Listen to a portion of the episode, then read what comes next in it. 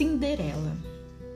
Esta é a história da pobre Cinderela, uma moça bondosa e alegre que era obrigada pela malvada madrasta e suas duas invejosas filhas a trabalhar até cansar. Certo dia, o criado do rei trouxe um convite para o baile real em que o príncipe procuraria uma esposa entre todas as donzelas do reino. Cinderela penteou e vestiu as irmãs para a ocasião, enquanto elas zombavam da pobre garota que não poderia ir ao baile. Cinderela as viu partir e ficou muito triste sozinha no jardim, quando de repente uma fada madrinha surgiu diante dela. Com um toque de sua varinha mágica, a fada transformou uma abóbora em uma linda carruagem e os trapos de Cinderela em um magnífico vestido.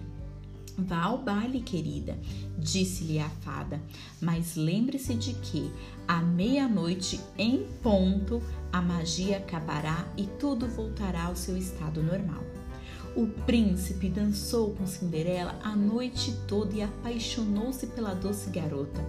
Porém, quando o relógio marcou meia-noite, Cinderela fugiu do palácio, perdendo no caminho um de seus sapatos de cristal. No dia seguinte, o príncipe ordenou que todas as donzelas do reino provassem um sapato para que ele encontrasse a dona, pois aquela seria a moça com quem se casaria. Centenas de moças fizeram fila para provar o sapatinho, mas ele só coube nos pés de Cinderela, diante dos olhares invejosos das filhas da madrasta.